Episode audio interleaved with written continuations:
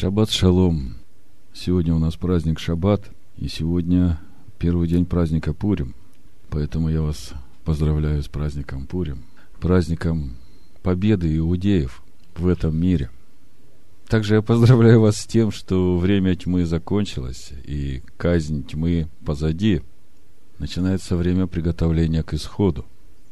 Написано, мудрый знает время и устав, а человеку великое зло потому что он не знает и не разумеет, что будет и когда будет и как будет.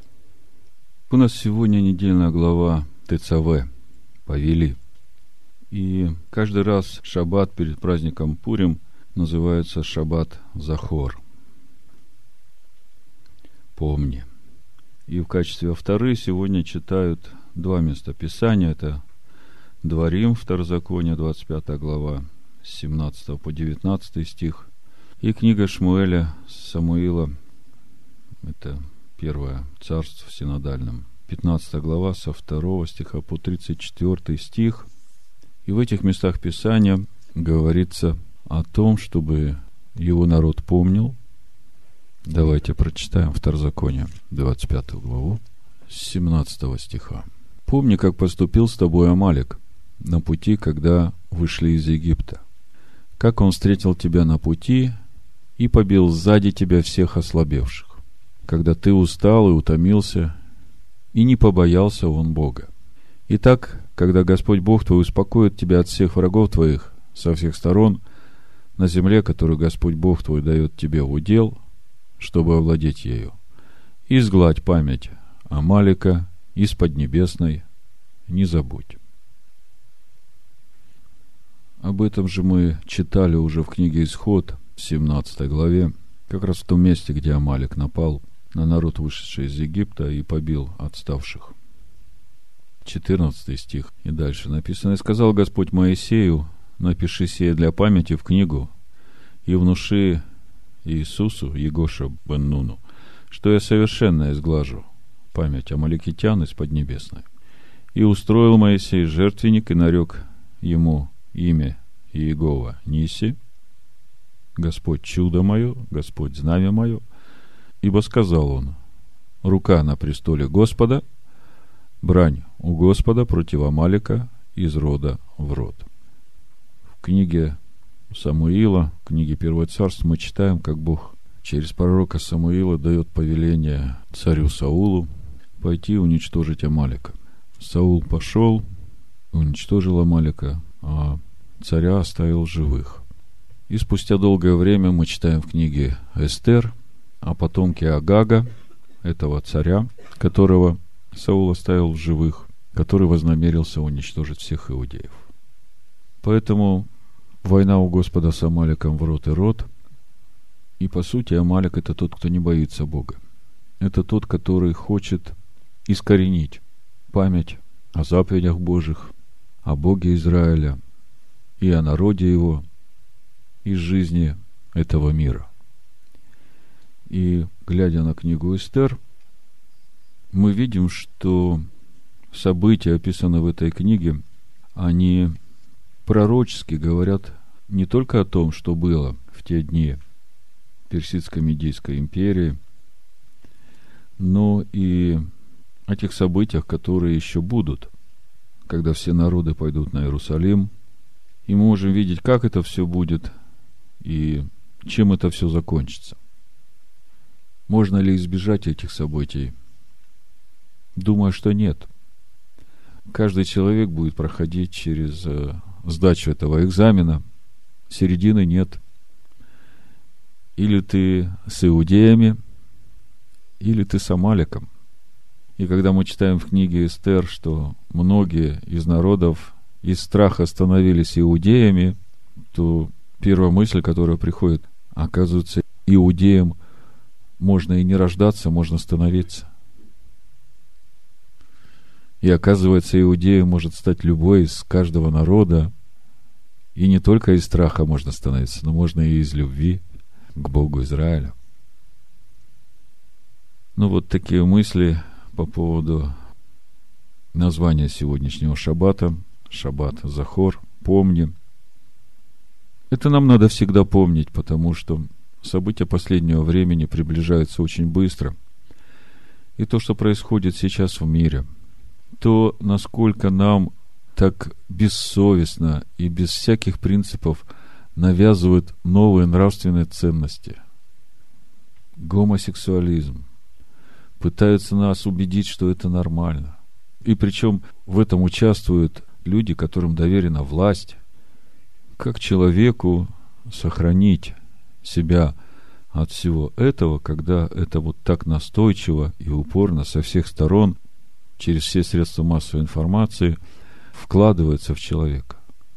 Эти браки между мужчинами, эти браки между женщинами. Смотрел в новостях, интервью берут у молодежи у нас в Риге. От 14 до 18 лет такие подростки. Что вы думаете об этом? Как вы к этому относитесь? Вы знаете, пугает то, что у большей части детей нет этого основания нравственных ценностей. Одни говорят, ну, может быть, э, в этом поколении это еще э, не привьется, но в следующем поколении это уже будет нормально, это э, прогрессивно. Другие говорят, ну, у нас нет собственного мнения, поэтому, ну, хотят люди, хотят. Третьи говорят, ну, как бы это ненормально. Как бы если посмотреть, как должно быть нормально, так должно быть продолжение рода. Откуда будут браться дети, если мужчины с мужчинами, женщины с женщинами? И вот это вот все вместе говорит о том, что есть единственная ценность в этом мире, это Слово Божие, которое помогает человеку сохранить это основание для себя в жизни, это понимание всего, что происходит, эти главные принципы своей жизни, на которых ему надо строить свою жизнь. И когда мы говорим о том, что сегодняшний шаббат – это шаббат Захор, шаббат Помни, это предупреждение для нас, для наших детей, что война с Амаликом будет. И это неизбежно. И чтобы нам не испугаться вот этой темноты, которая накроет всю землю, нам нужно помнить о том, что это война Божия – и о том, что если даже мы промолчим, то спасение для иудеев придет из другого места. Но спасение для иудеев придет. Амен. Так сказал Мардахей, Эстер. Потому что Бог не оставит своего народа. И это все именно для того, чтобы в Царство Божие могли войти только чистые, истинное и искреннее, чтобы не вошло туда ничто нечисто. Все это будет проверено через отношение людей к Слову Божьему, к вере иудеев. Это что касается того, что происходит в мире, как нам к этому относиться и как нам этому противостоять. Возвращаемся к нашей недельной главе. ТЦВ. Повели. Чудесная недельная глава начинается с того, что Бог повелевает через Маше, сынам Израиля, переносить чистый оливковый елей для постоянного горения светильника. Потом мы читаем о одеждах первосвященника и одеждах священников. И когда мы читаем о всем этом чудесном одеянии, мы видим, что все это предназначено для того, чтобы показать славу Бога, которого представляет этот священник. Но когда этот же первосвященник входит во святое святых, как мы помним, он одевает простые льняные одежды. И чтобы мы понимали суть служения нашего первосвященника, глядя на эти одежды, на то, что и на груди, и на раменах у него 12 колен Израиля, имена Книга Исход, 28 глава, 29 стих. Написано, «И будет носить Аарон имена сынов Израилевых на наперстнике с судном, на сердце своем, когда будет входить во святилище для постоянной памяти пред Господом». Книга Исход, 28 глава, 29 стих. И когда начинаешь размышлять, что же это за суд, который на сердце своем носит первосвященник – 38 стихе читаем.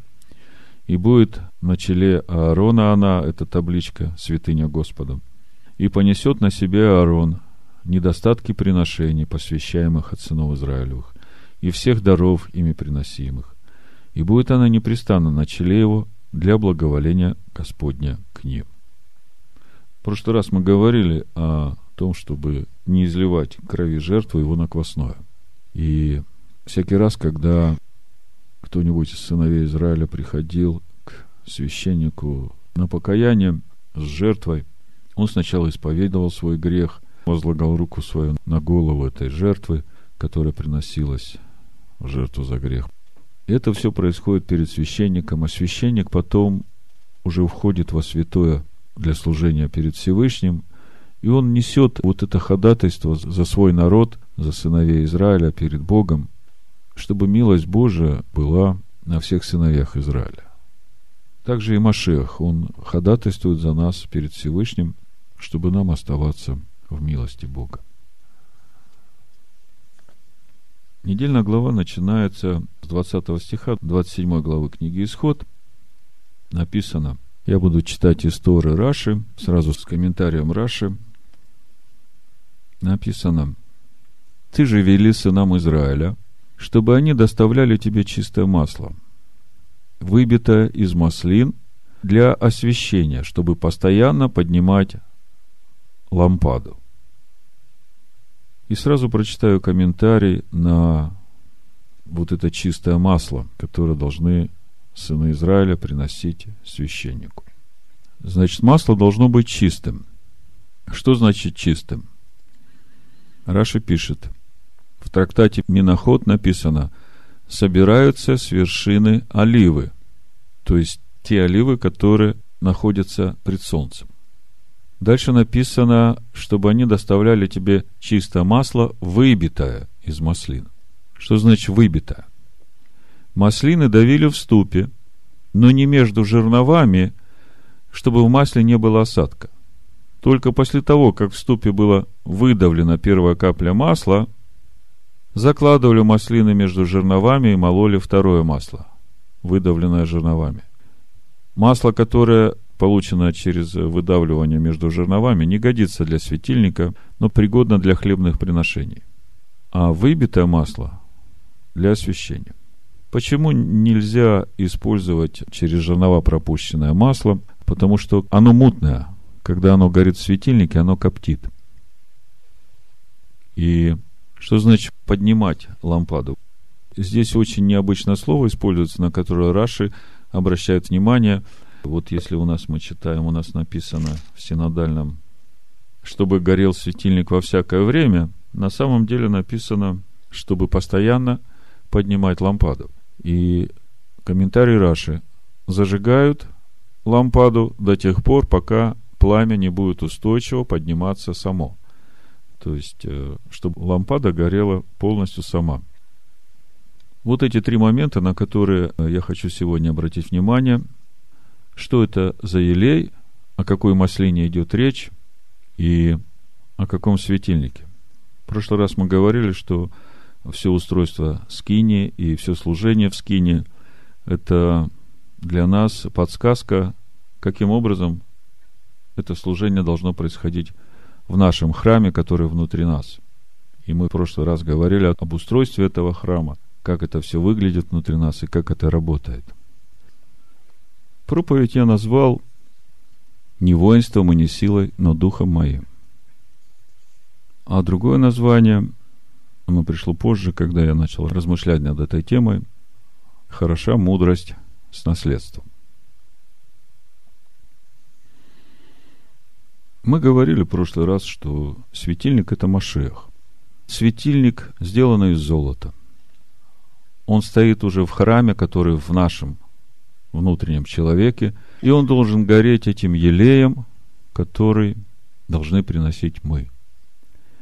И вот этот елей и этот светильник – это такие основные понятия для каждого из нас, разумение которых и имение которых будет определять, наследуем ли мы жизнь вечную. Поэтому мы сегодня так подробно будем разбираться с этими понятиями. Почему я так говорю? Вы все помните притчу о десяти девах. Давайте я прочитаю, чтобы у нас была мотивация серьезно с этим разбираться. Матвея 25 глава, притча о десяти девах. С первого стиха слушайте внимательно. Тогда будет подобно Царство Небесное десяти девам, которые, взявшие светильники свои, пошли навстречу жениху. Вот мы тут уже говорим о светильниках, да, у каждого свой светильник. И раньше, когда мы не изучали Тору Моисея, для нас это было таким абстрактным понятием. Светильник, какой светильник? Ну, понятно, какую-то свечку взяли, да? Видим, что все девы. Когда мы читаем в Писаниях дева, то мы говорим о непорочности. То есть, десять дев, каждая со своим светильником. Из них было пять мудрых и пять неразумных. Неразумные, взявшие светильники свои, не взяли с собой масло. Вот здесь и масло. Это то масло, которое повелевает сейчас Бог в нашей недельной главе сынам Израиля приносить для этого светильника. И нам очень важно понять, что же это за масло и где его брать. Мудрые же вместе со светильниками своими взяли масло в сосудах своих. И как жених замедлил, то задремали все и уснули. Но в полночь раздался крик. Вот жених идет. Выходите навстречу ему. Тогда встали все девы, те, и поправили светильники свои. Неразумные же сказали мудрым, дайте нам вашего масла, потому что светильники наши гаснут. Мудрые отвечали, чтобы не случилось недостатка и у нас, и у вас, пойдите лучше к продающим и купите себе. Когда же пошли они покупать, пришел жених, и готовы вошли с ним на брачный пир, и двери затворились. После приходят и прочие девы и говорят, Господи, Господи, отвори нам. Он же сказал в ответ им, истинно говорю вам, не знаю вас. Наверное, самые страшные слова, которые услышит верующий, когда придет к нему и будет говорить, Господи, Господи, а он говорит, а я не знаю тебя. И так бодрствуйте, потому что не знаете ни дня, ни часа, в который придет Сын Человеческий. Что же является этим елеем? Откуда он берется у этих дев? Понятно, что елей берется из оливы. Олива растет на каком дереве? На маслине. Маслина, она тоже бывает разная, да? Есть дикая маслина, есть природная маслина. И мы у апостола Павла читаем о том, что всем нужно привиться на природную маслину. А корни природной маслины уходят в Бога. И соки этой природной маслины – это и есть вот эта жизнь, которая течет в Боге. И вот эти соки, которым живет эта маслина, они текут в ветви маслины. И благодаря этим сокам этой жизни, которые есть в этой маслине, рождаются эти ягоды, маслины.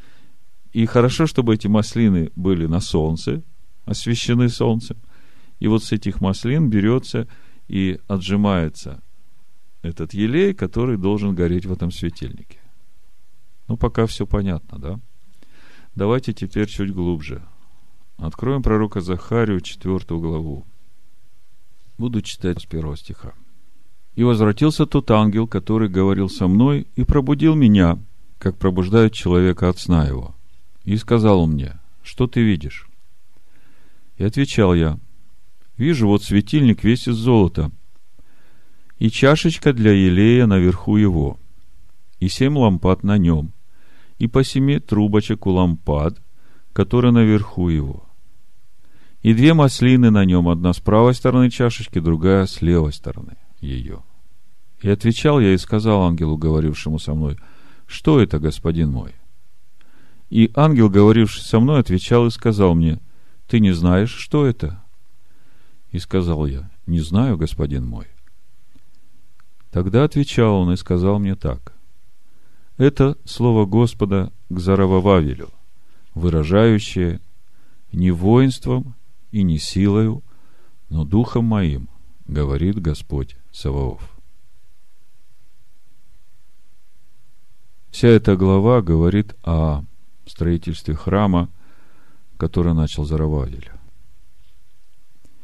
И Бог показывает пророку видение, через которое Бог говорит о том, каким образом должен строиться этот храм. Не воинством и не силою, но духом его. Дальше читаем. Кто ты, великая гора, перед Зарававелем? Ты равнина. И вынесет он краеугольный камень при шумных восклицаниях. Благодать, благодать на нем. И было ко мне слово Господне. Руки Заравававеля положили основание дому сему, его руки и окончат его. И узнают, что Господь Саваоф послал меня к вам. Ибо кто может считать день сей маловажным, когда радостно смотрят на строительный отвес в руках Заравававеля те семь? Это очи Господа, которые объемлют взором всю землю. Тогда отвечал я и сказал ему, что значат те две маслины с правой стороны светильника и с левой стороны его? Вопрос. Вторично стал я говорить и сказал ему, что значат две масличные ветви, которые через две золотые трубочки изливают из себя золото. И сказал мне, ты не знаешь это? Я отвечал, не знаю, господин мой. И сказал он, это два помазанные елеем, предстоящие Господу всей земли. О чем говорится в этих пророческих текстах? Здесь Бог говорит о том, каким образом будет строиться этот храм. И прежде чем я начну раскрывать вам детали того, что говорит Бог, я просто попытаюсь своими словами обрисовать эту картину, которую увидел пророк Захария. Вы все представляете, как выглядит минора. Семисвечник. И здесь речь идет именно об этом светильнике, о миноре. И мы знаем, что у этого светильника семь чаш, семь светильников. И мы говорили, что семь чаш, речь идет о полноте Духа Божьего. Центральная чаша, центральная ветвь, это и есть э, Духа Даная. И на этом центральном стволе этой чаши еще шесть ветвей, которые растут. Дух премудрости, дух разума, дух совета, дух крепости, дух ведения, дух страха Божьего. И это все вот этот светильник. И дальше что-то странное видит пророк. Мы знаем, что эти чашечки должны наполняться елеем. Именно тем елеем, который должны приносить сыны Израиля. И он видит, что над этим светильником есть чаша. Та чаша, из которой по семи трубочкам течет к каждому светильнику, семь светильников, семь трубочек, течет елей. Вот эта чаша, из нее течет елей. Но в эту чашу из двух ветвей, ветвей масличных, течет золото в эту чашу. И в итоге получается такая духовная схема. Это чаша, этот сосуд, которым является каждый из нас. Из этих двух ветвей масличных, заметьте, не маслины, не плоды, да, а ветви масличные. И из них течет золото. И течет вот в эту чашу. А из чаши уже течет елей, которым горит этот светильник.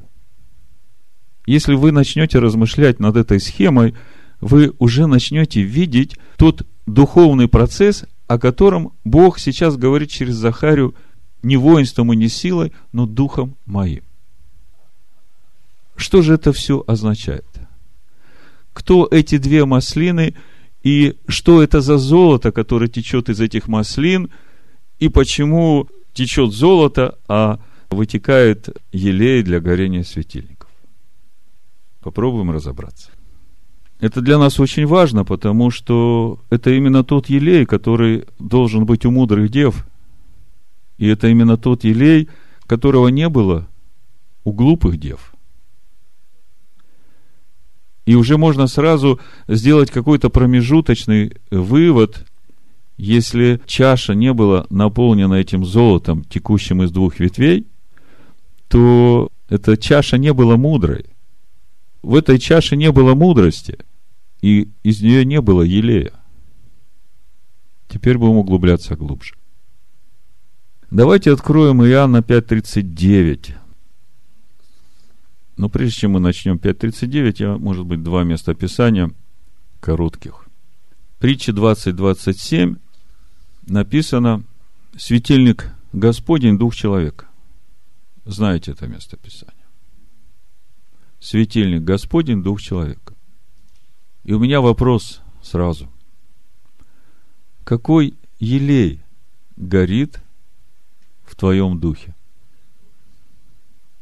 Это просто вопрос, который поможет к дальнейшим нашим размышлениям. Вот мы поем песню «Руах сияния славы Божией». Скажем так, какой славой наполнен дух человека, такое сияние из него идет. Ну и еще Экклезиаста 7 глава, 11 стих, давайте прочитаем. Это как бы крупицы, которые все вместе подготавливают нас к пониманию этих двух ветвей и этого золота, которое течет из этих двух масличных ветвей. Экклезиаст, 7 глава, 11 стих написано «Хороша мудрость с наследством, и особенно для видящих солнце. Двоеточие. То есть дальше идет разъяснение. Потому что под сенью ее то же, что под сенью серебра. Но превосходство знания в оригинале познания, дат, в том, что мудрость дает жизнь владеющему ею. Значит, э, хороша мудрость с наследством. Вопрос. О каком наследстве идет речь? Что это за мудрость, которая с наследством? Ответ в следующем стихе.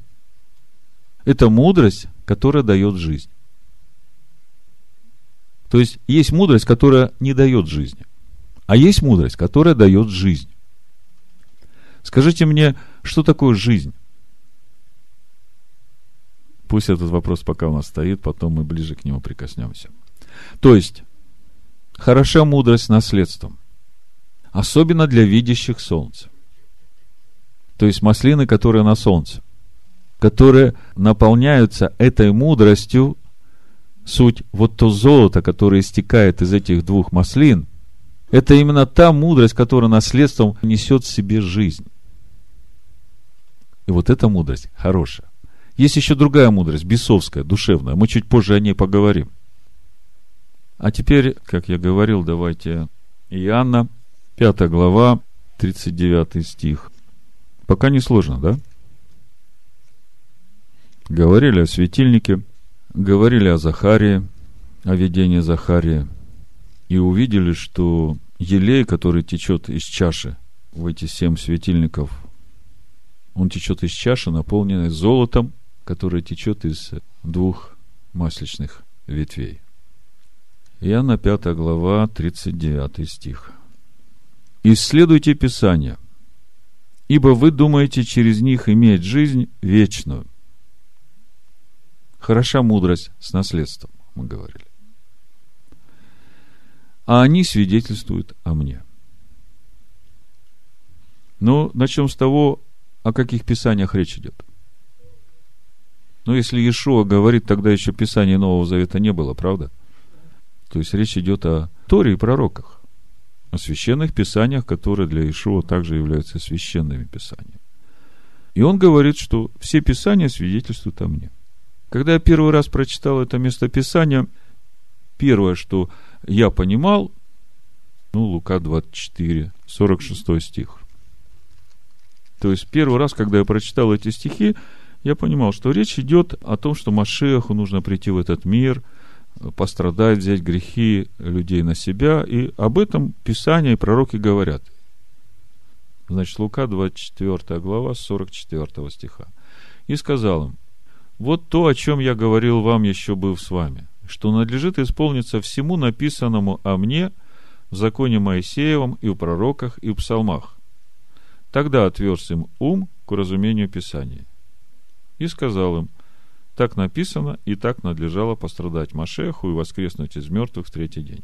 То есть, когда я первый раз читаю Иоанна 5.39, где Ишуа говорит, что все Писания свидетельствуют обо мне, то вот первое, что я думаю, как бы первый уровень моих откровений, да, что так написано и так произошло. И именно об этом говорят Писания. Когда я начал глубже погружаться в Слово, так же и вы, я думаю, вы начали видеть нечто большее. Ишо говорит, все Писания говорят обо мне, вы ищете жизнь. Вы хотите через Писание наследовать жизнь. То есть получить вот это наследство. А они свидетельствуют о мне. И тогда я понимаю, что речь идет о чем-то большем.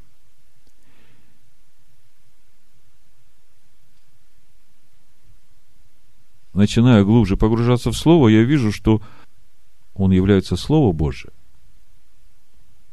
И апостол Иоанн говорит, что его полнота, Ишуа Амашеха, она состоит из двух благодатей.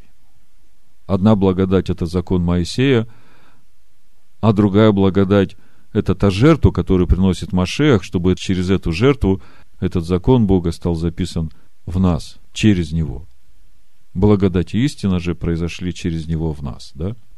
И также мы начинаем видеть, как пишет Павел, апостол Павел в 1 Коринфянам 10 главе, что из него, как из последующего духовного камня, текла та духовная пища и то духовное питье, которое отцы пили в пустыне. То есть, речь идет о Торе Моисея, и это течет из последующего духовного камня, который есть Машех. И также мы там в Коринфянах читаем что именно те, которые вышли из Египта, и те, которые пили эту духовную пищу, это духовное питье, при всем при этом не послушались и искушали Машеха. Как в 9 стихе, здесь же в 10 главе 1 послания Коринфянах мы читаем «Не станем искушать Христа, как некоторые из них искушали и погибли от змей». То есть апостол Павел говорит, что Тора Моисея течет из Машеха, и отцы пили эту Тору, и не послушаясь этим законам, которые в Торе Моисея, законам Бога, они тем самым искушали Христа. И через это у меня понимание Машеха становится еще больше. Ишо говорит, все Писания говорят обо мне. И сначала я думал, что Писания говорят только о том, что ему надлежит прийти и пострадать. То есть о Машехе как об агнце, о жертве. А потом дальше я смотрю, оказывается, что Писания говорят о нем не только как об Агнце, а Писания о нем говорят как о законе Бога. И это все его полнота, которая несет в себе эти две благодати. И это тоже о нем. Но сегодня я хочу говорить еще глубже, еще больше. О той жизни, которая в нем, к которой мы только сейчас как бы начинаем приближаться.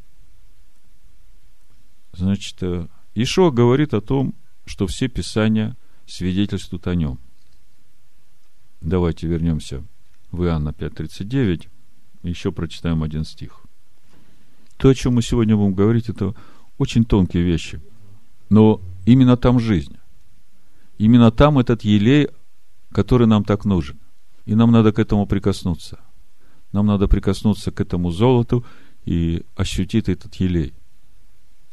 Значит, Ишуа говорит, 39 стих, «Исследуйте Писание, ибо вы думаете через них иметь жизнь вечную, а они свидетельствуют о мне». И мы уже начинаем понимать, насколько они свидетельствуют о нем. В 40 стихе, «Но вы не хотите прийти ко мне, чтобы иметь жизнь». Заметьте, чтобы иметь жизнь, нужно прийти к Нему – если чуть-чуть глубже раскрыть эту мысль, в Иоанна в 14 главе, Ишуа говорит, я есть путь, истина и жизнь. Помните? И также вот здесь, в 6 главе 57 стихе, Ишуа говорит, как послал меня живый Отец, и я живу Отцом. Видите, да? То есть, если вы придете ко мне, чтобы иметь жизнь, да, то вы должны прийти ко мне так, чтобы обрести ту жизнь, которой я живу. Как же прийти вот именно так к Машеху? Мы приходили к нему как к слову, да? Мы приходили к нему как к пророчеству. А как прийти к нему так, чтобы обрести вот ту жизнь, которая в нем? Вот вопрос. Давайте Иоанна 14 главу, 6 стих прочитаем. А потом вернемся сюда в 6 главу, вы не закрывайте. Иоанна 14.6 написано. Иешуа сказал ему, «Я есть путь, истина и жизнь. Никто не приходит к Отцу, как только через меня. Я есть путь, истина и жизнь. Это мы хорошо знаем. Это у нас как лозунг. Но дальше он говорит, что это путь к Отцу. Я есть путь к Отцу.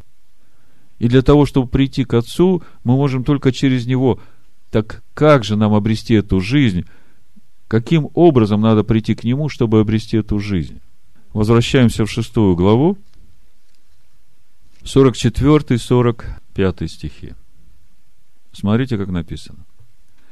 «Никто не может прийти ко мне, если не привлечет его Отец, пославший меня. И я воскрешу его в последний день.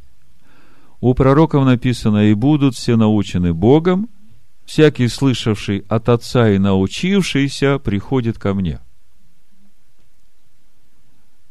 Раньше мы читали этот 44 стих, когда еще были в христианской церкви, мы думали о том, что речь идет о том, чтобы прийти к Иисусу, который умер за мои грехи.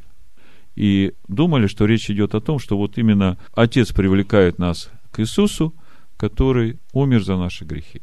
И на этом мы останавливались. Да и амен. Все делает Отец. Отец приводит тебя к Иисусу, который умер за твои грехи. Но для чего приводит?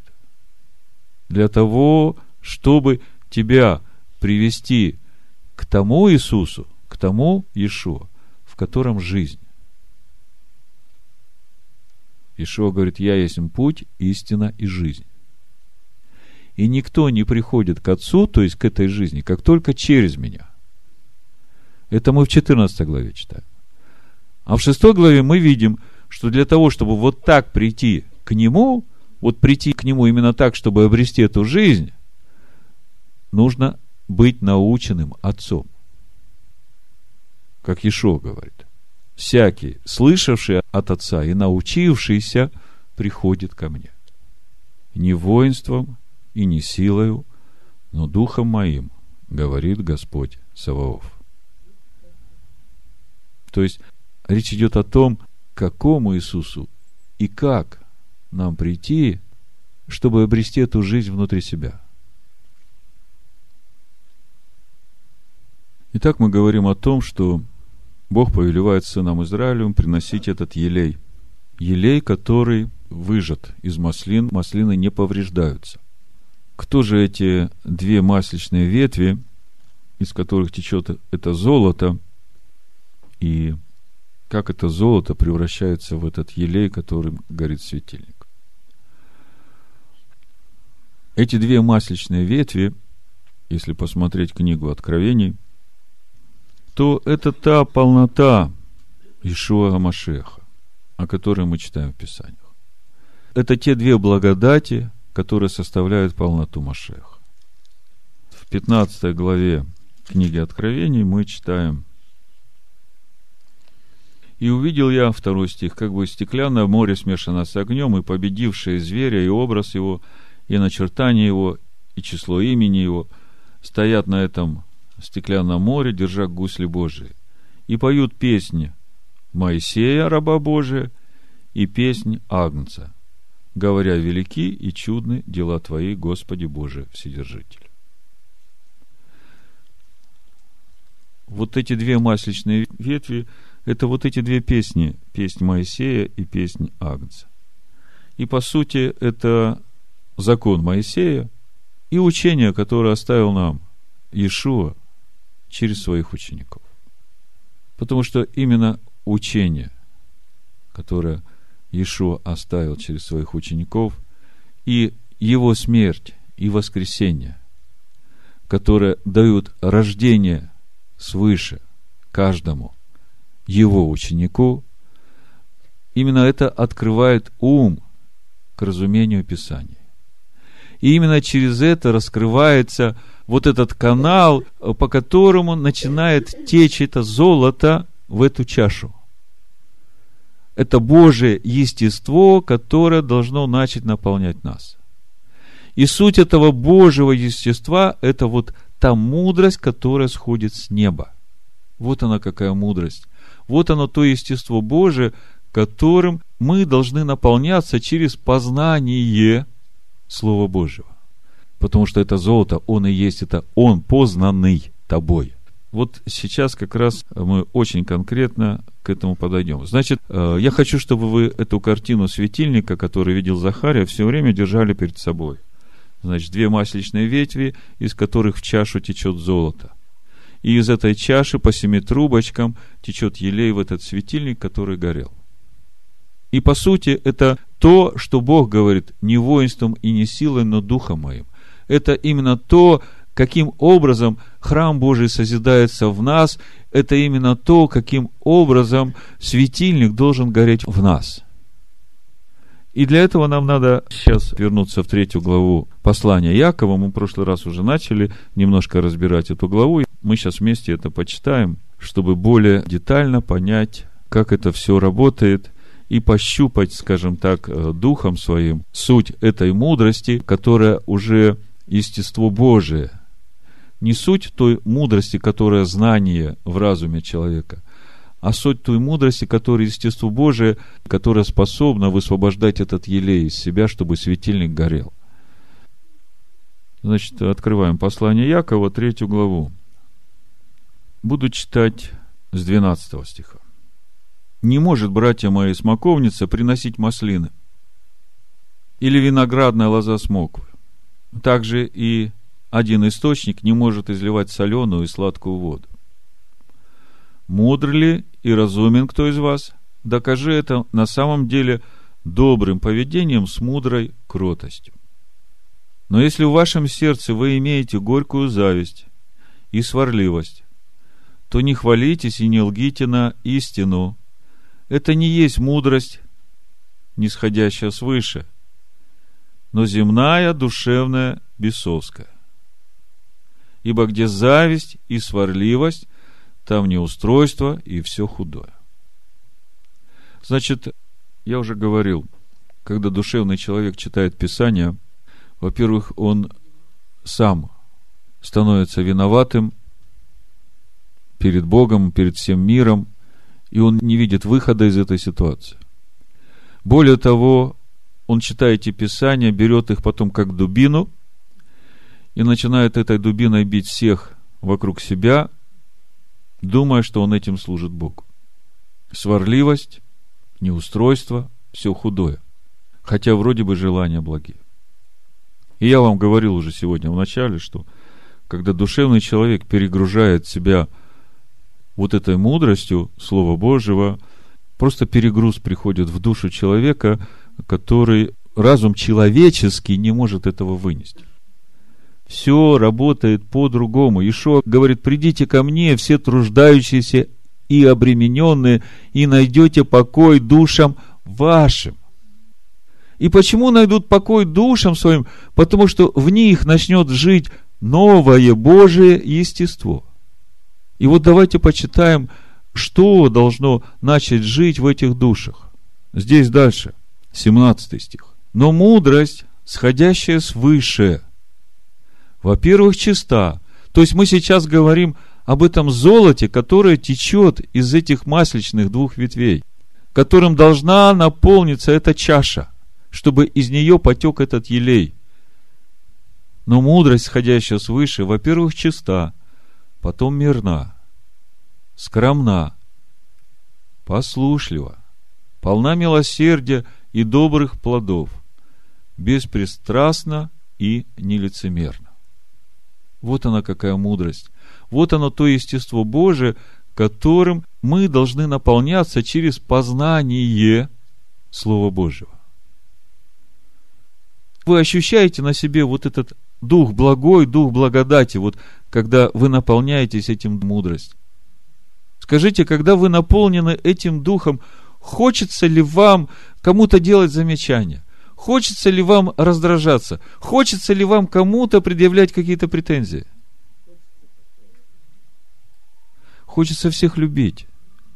Хочется вот это тепло, вот эту любовь, которой вы наполнены, просто обнимать и обогащать каждого, который сейчас не в таком состоянии.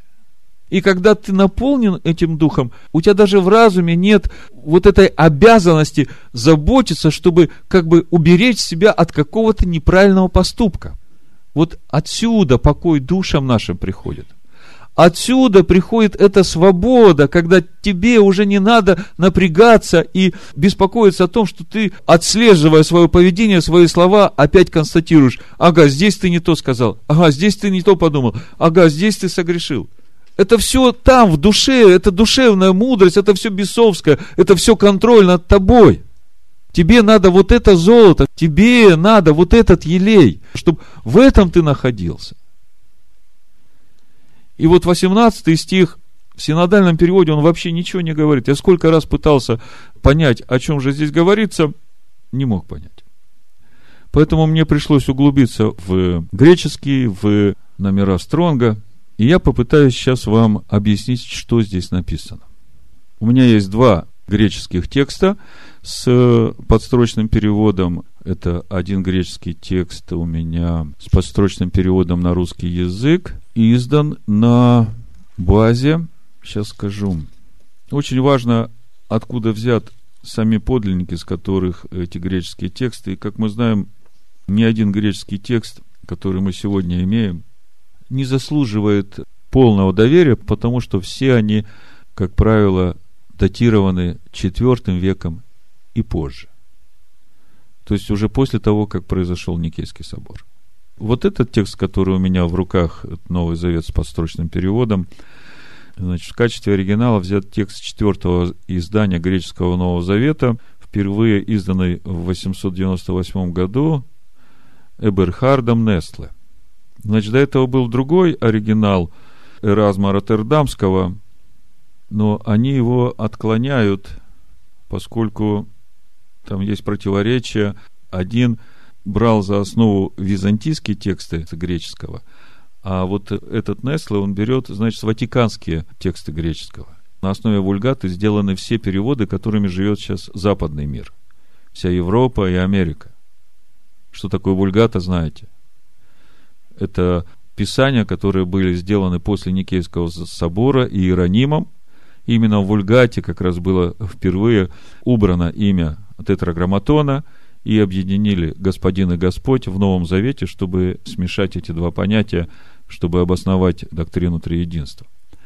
Но вы знаете, что в X веке разделилась католическая и православная церковь, да? И вот синодальный перевод, он идет от IX века, именно от тех византийских греческих текстов, на которых строились эти священные писания. То есть, и тот, и другой во многих местах противоречат, но хотя бы из того, что есть, мы знаем, что помазание, которое внутри нас, оно учит, и на любом тексте мы можем в духе чувствовать, где дух соглашается, а где возникают вопросы, но которые, по сути, все равно на них ответы получаешь, когда изучаешь Тору, пророков, потому что если Писания Нового Завета не говорят, как Тора и пророки, то нет в них света, да, и мы видим те места, где несовпадение с Торой и пророками, мы понимаем, что там что-то не так, и мы как бы это оставляем, не погружаясь туда. Так вот, э, вот этот текст, который у меня здесь, он сделан, значит, на основе Ватиканского кодекса, это четвертый век, хотя тут написано, что некоторые папирусы второго и третьего века. Значит, я хочу прочитать вам 18 стих 3 главы послания Якова в подсрочном переводе с греческого. Как бы дословный подстрочный перевод, но я вам скажу, что на каждое греческое слово из тех значений русского, которые здесь приводятся, как минимум 3, 4, 5, 6 значений есть этого греческого слова, которое поставлено в оригинале. И именно переводчик определяет, который из них поставить в перевод. И в некоторых местах использованы не первые по значению переводы этого греческого слова, да, а третий, четвертый. И вы знаете, там диапазон очень большой, если в духе не понимать, о чем речь идет. Ну вот, э, давайте все-таки разберемся. Потому что 18 стих здесь очень важен. Перед этим апостол Иаков говорит о двух мудростях. Он говорит, есть мудрость бесовская, душевная, а есть мудрость, которая сходит свыше. И вот этот последний стих, он как раз подводит итог тому, каким образом сходит эта мудрость, которая свыше, к кому она приходит и как она приходит. Вот я вам читаю, значит, подстрочный перевод греческого. Плод же праведности в мире сеется у делающих мир – если смотреть еще глубже, у меня вот есть перевод Жеромского с номерами Стронга, и есть э, эта таблица номеров Стронга. Я могу вам все эти слова как бы разложить уже по всем значениям, которые есть в греческом. Это еще глубже. Но чтобы не занимать ваше время, вот я вам прочитаю тот перевод, который я предлагаю, ну, который я собрал по номерам Стронга. Плод же праведности в шаломе – Я хочу, чтобы вы услышали. Плод праведности в шаломе. То есть, шалом – это результат. То есть, вот та премудрость, которая свыше, которая приходит к человеку через познание Слова Божьего. Это и есть тот плод праведности, который приносит человеку шалом. Значит, это первая часть предложения плод праведности в шаломе. Это мудрость, сходящая свыше. И сеется этот плод у тех, которые делают этот шалом. То есть те, которые поступают так. По сути, как вот здесь я вам читал, у делающих мир. Делающий мир, это вот это же слово там, где Ишуа говорит блаженный миротворцы. Мы сейчас придем к Нагорной проповеди. Помните? блаженные миротворцы, они будут названы сынами Бога. То есть, чтобы нам понять, что же говорится здесь у Иакова, вы знаете, что римское христианство вообще не любит послание Якова. Потому что Яков все время говорит о том, что нужно что-то делать. И вот здесь, я думаю, не случайно этот 18 стих в синодальном переводе так замудрили, чтобы вообще не понять, что откуда чего. Но на самом деле здесь Иаков подводит итог тому, каким образом вот этот источник сладкой воды должен течь из нас. Как вот это вот золото, которое из этих маслин должно наполнить нас.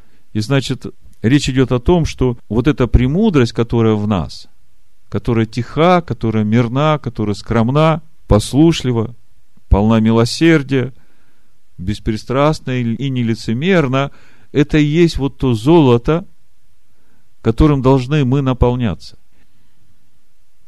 Плод же праведности в шаломе. То есть, вот в этой премудрости, которая сходит свыше.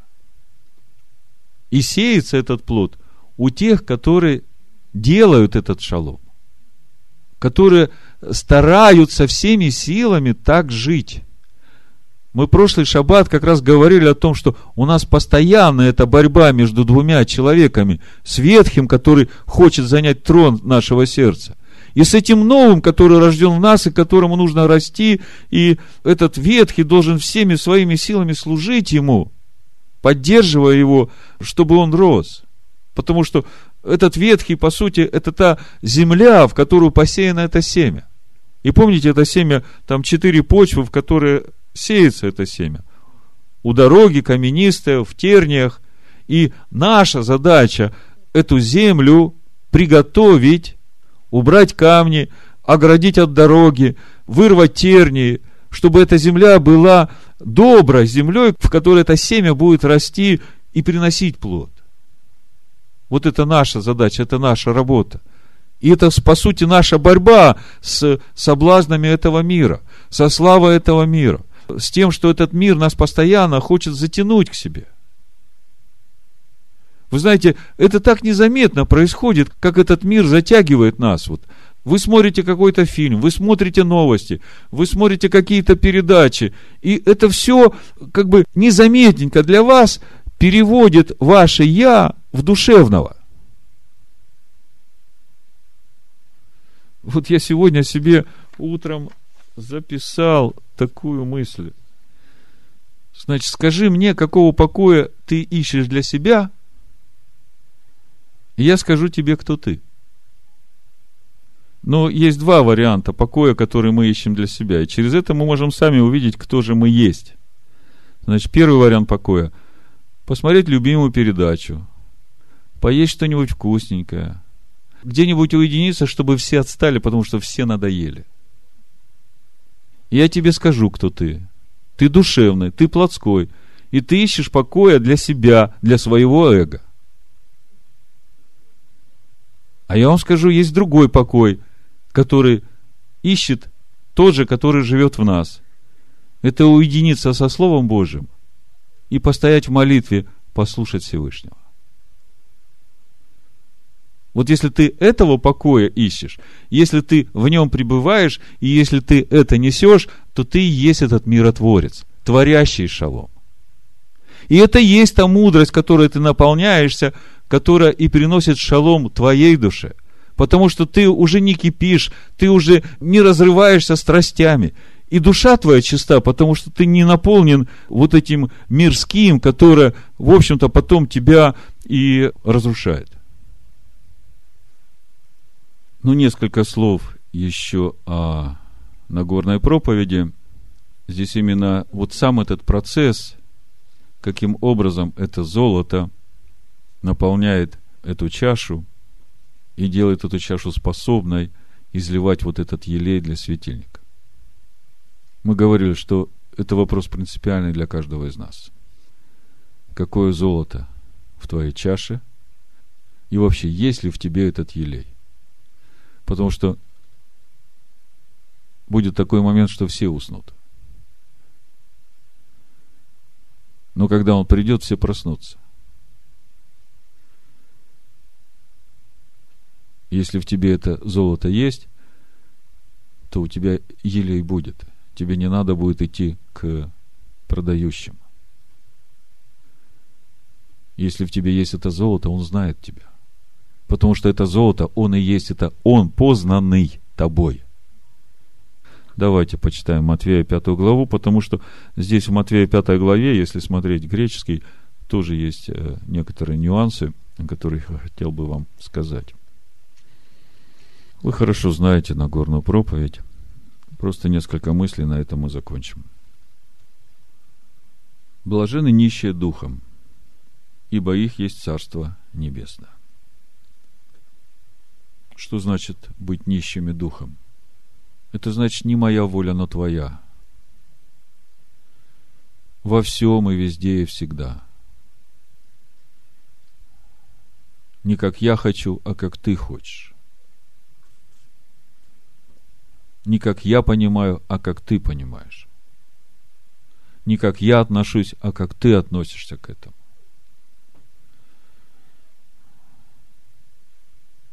Блажены плачущие, ибо они утешатся.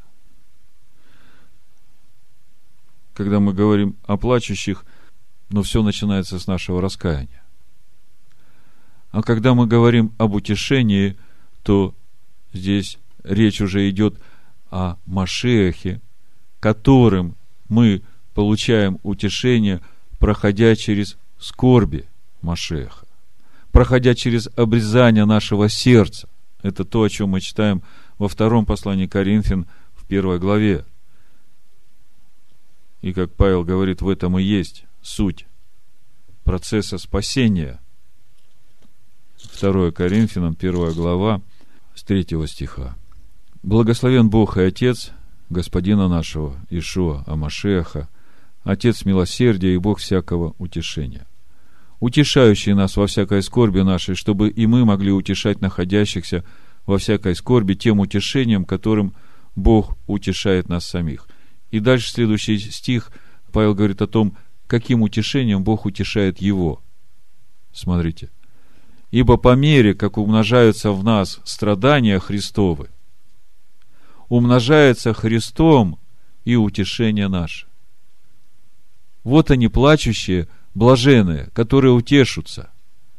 Потому что Машиах, который придет в душу, он принесет покой этой душе. Там благодать, там Дух благой. Но это происходит через обрезание нашего сердца.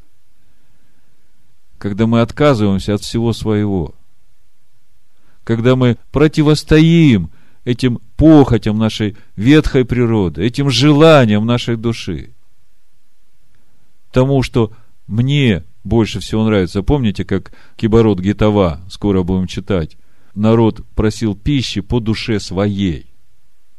И Бог дал им то, чего просил народ. Дал той пищи, которая хотела их душа. Но потом 24 тысячи сразу от язвы погибли. То есть, когда мы отказываемся хотеть пищи для души своей и противостоим этому всей силой, и избираем пищу, которая идет от Него, тем самым мы обрезаем свое сердце. А дальше он говорит, скорбим ли мы, скорбим для вашего утешения и спасения, которое совершается перенесением тех же страданий, какие мы терпим.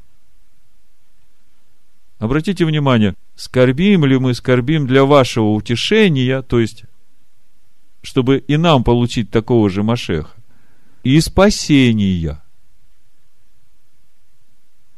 То есть, спасение – это не то, что дается один раз.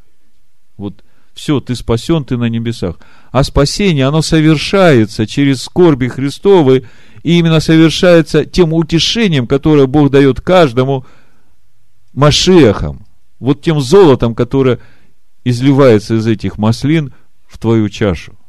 Вот это спасение. Вот это ты новый, вот это твое естество, вот там спасение. И там дух благодати, которым светит твой светильник. Вся полнота мудрости Божией. Блажены кроткие, ибо они наследуют землю. Вы знаете, что значит быть кротким? Это значит не подгонять Слово Божие под свои доктрины, под свои учения, под свои планы. Это значит благоговеть перед каждой йотой. И если тебе что-то непонятно, то не дай Бог тебе это отбросить и подогнать это чем-то другим из своих домыслов кроткий, он в терпении, в благоговении, изучая Слово Божие, просит Господа, чтобы Бог раскрывал ему. Смотрите, мы с вами разбираем сегодня один только стих. Бог повелел сынам Израилевым приносить елей для светильника. Недельная глава ТЦВ так и называется. Повели. И вот мы сегодня говорим об этом елее – о том, где брать сынам Израиля этот елей. Какой этот елей должен быть? Он должен быть чистым, он не должен коптить. И этот елей, он должен быть свят. Он должен взять из маслин, которые выросли пред солнцем. А кто солнце правды у нас? Машех. Блажены кроткие, они наследуют землю. Блажены алчущие и жаждущие правды. В греческом написано не правды, а праведности. Блажены алчущие и жаждущие праведности. Какой праведности?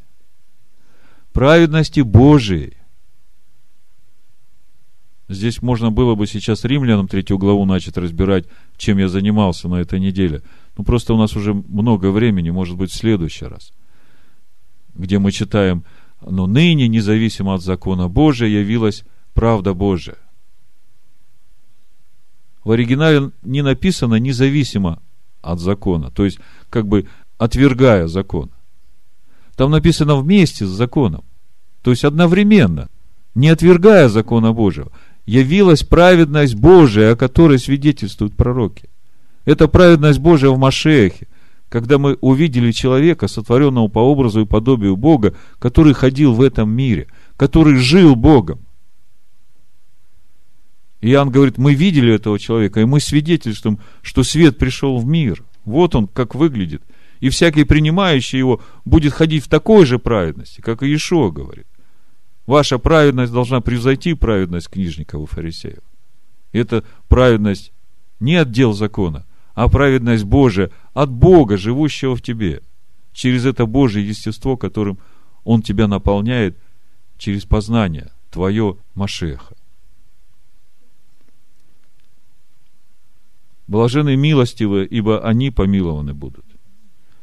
Блажены чистые сердцем, ибо они Бога узрят. Когда ты наполняешься этой праведностью, когда ты проходишь этот путь обрезания сердца, то ты это же утешение желаешь всем своим ближним. Ты уже их не судишь, когда они проходят через это же обрезание. И ты знаешь, что это непросто. Хотел бы я видеть ход одного человека, который с первого раза сказал, да, Господи, обрежь мое сердце. Вот, я вот от этого хочу отказаться. Может быть, и есть такие но я про себя не могу так сказать. Богу очень много приходится работать с каждым из нас, чтобы привести нас самих к тому желанию, чтобы нам захотеть от этого отказаться, согласившись с тем, что да, Господи, то, что Ты мне предлагаешь, действительно самое лучшее для меня и всего, что есть. И когда Ты милостив, когда Ты чист сердцем, девятый стих, блажены миротворцы. Вот они, эти миротворцы, то, о чем мы у Якова читали. Плод же праведности в шаломе. И сеется этот шалом в тех, которые делают этот шалом, творящие шалом. Вот они, эти творящие шалом. Они будут наречены сынами Божьими. От таковых Ишуа не откажется. Не скажет, я не знаю вас. Это именно те, которых он знает. И знает потому, что он живет в них. Это золото, которое в них, это он и есть. Бог дал нам своего Сына. И Сын пришел и умер за наши грехи, чтобы через Его искупительную жертву нам открылся ум к разумению Писания, к познанию Его, чтобы через познание Его мы наполнились этим золотом и стали источать из себя этот елей, чтобы нам светить Его светом. Не воинством, и не силой, но Духом Божьим. Все это совершается в нас. Да благословит всех нас Всевышний. Аминь.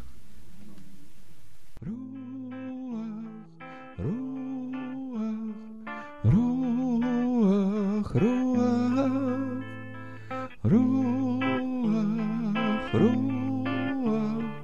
руах, руах.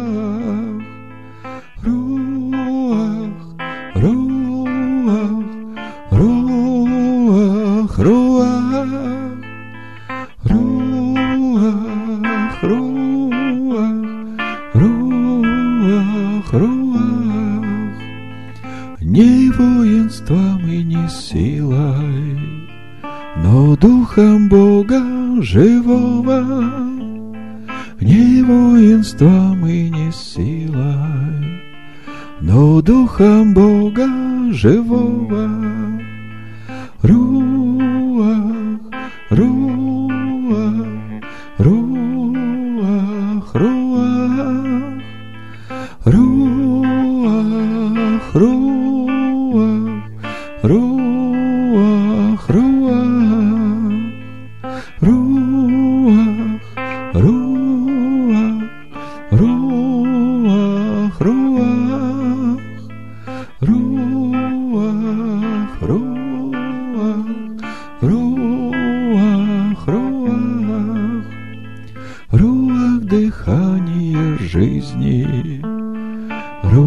веселье сердца, прикосновение мира, мира Иешуа Мессии,